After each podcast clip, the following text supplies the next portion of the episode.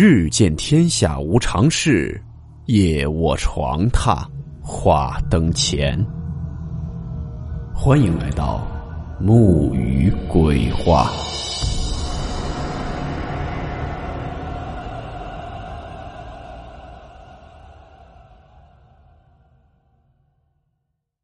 今天这个故事名字叫做《晚上不谈鬼》。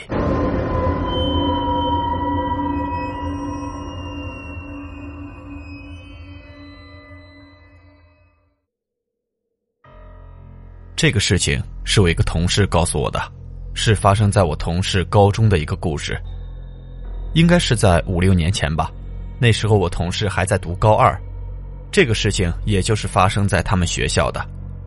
不管是前几年还是近几年，学生的压力是最大的，高三的学生更是其中的佼佼者，所以很多人都会玩自己爱好的东西来减压。在我同事他们学校有一个高三的寝室很出名，因为他们寝室的人成绩都是特别的好。经过大家询问才得知，原来他们寝室的一个习惯，就是每天晚上凌晨的时候都会讲各种各样的鬼怪故事，以此来减压。可是就在快要毕业的时候，却出了问题。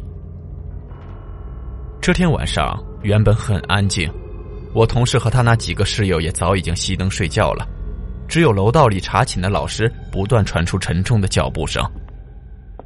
不知道晚上几点，我同事他睡得正香的时候，突然楼上传出了一阵惊恐的惨叫声。顿时，这道惨叫声充斥了整个寝室楼内。我同事一个机灵，立马就醒了过来，室友也都相继的醒了过来。不过醒过来后，大家都大眼瞪小眼。其中一个室友就说道：“刚才那道惨叫声，好像是从楼上传出来的，我们上去看看。”我同事那时候胆子也挺肥的，啥也不说，穿上一件外衣就往外走了出去，向着楼上走去。此时，这栋大楼虽然都是闹哄哄的，但是也没有几个人出门看。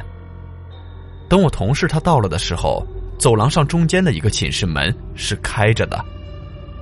那时候我同学是一个绝对的无神论者，他大步的走向前，往寝室里一看，瞬间就把胃里的东西全部吐了出来。此时这间寝室里有九个人，其中一个老师正呆坐在地上，看样子已经被吓晕过去了，而另外八人，则有七人已经变成了冰冷的尸体，地上。墙上、床上到处都是血迹，而剩下唯一的一个活人，竟然不断的在啃咬着一个尸体上的肉。你在干什么？你疯了吗？我同事虽然害怕，但是还是壮着胆子吼道。那个正在啃咬尸体的人慢慢的转了过来，冲着我同事笑了一下。也晕了过去。我同事一看这个情况，立马就报警了。第二天，这件事情就传得沸沸扬扬，人心惶惶的，并且那个出事的寝室，就是最喜欢大半夜讲鬼故事的那个寝室。有人说了，应该是这个寝室的人大晚上说鬼，惹怒了鬼，才遭的横祸。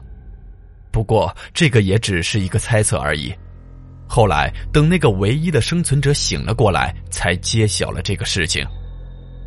这个幸存者醒过来那天，我同事和很多同学都去探望了，不过并不是因为什么担心他，而是想知道那天晚上到底发生了什么事情。那个幸存者醒过来后，一开始情绪极其的不稳定，一直在说有鬼有鬼，医生一开始还以为这个人又得了精神病了。可是检查得知，这个人很正常。等我同事他们到的时候，那人的情绪已经稳定下来了，深吸了一口气，就给我同事他们说起了那天晚上的事情。那天晚上，我们和平时一模一样，都洗漱好了，上床躺着，开始轮流讲着鬼故事了。可是那天晚上，我总觉得有什么不对劲的地方，总觉得有人一直看着我们。开始也没注意，因为讲鬼故事嘛，经常会遇到这样的感觉。可是后来我总感觉不对劲，心里莫名其妙的特别烦躁了起来。后来轮到我讲的时候，我无意间的向窗外一看，我竟然看到了一个穿着红衣服的女孩。我顿时就意识到不对劲了，我当时想叫出来，可是后来就失去知觉了。醒过来，我就在这里了。听完这个人说的以后，所有人都讨论了起来，可是最后还是没有什么结果。后来还是那个查寝的老师说了出来，那个查寝的老师之前就一直在门口看着了，刚准备进去抓现行的时候，突然这个幸存者的同学立马就开始发飙了，冲着那些室友的脖子就咬。一开始这个老师还以为只是普通的打闹。可是这个人就直接把对方的喉咙咬破了，顿时所有的人都慌了起来。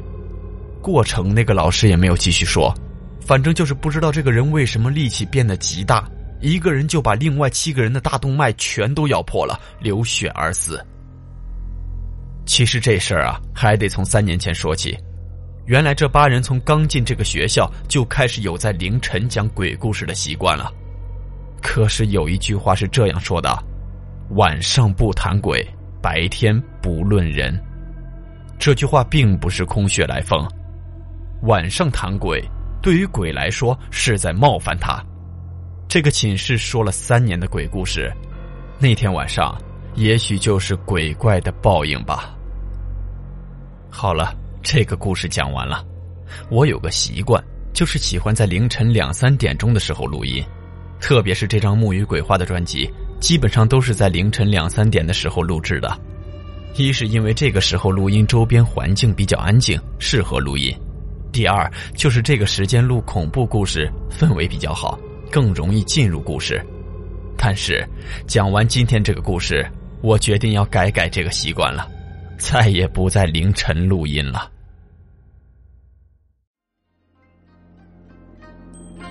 好了，我们今天的故事到此结束。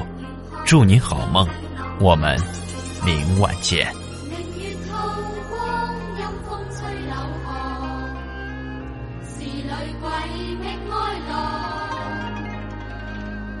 谁人愿爱凄厉鬼新娘？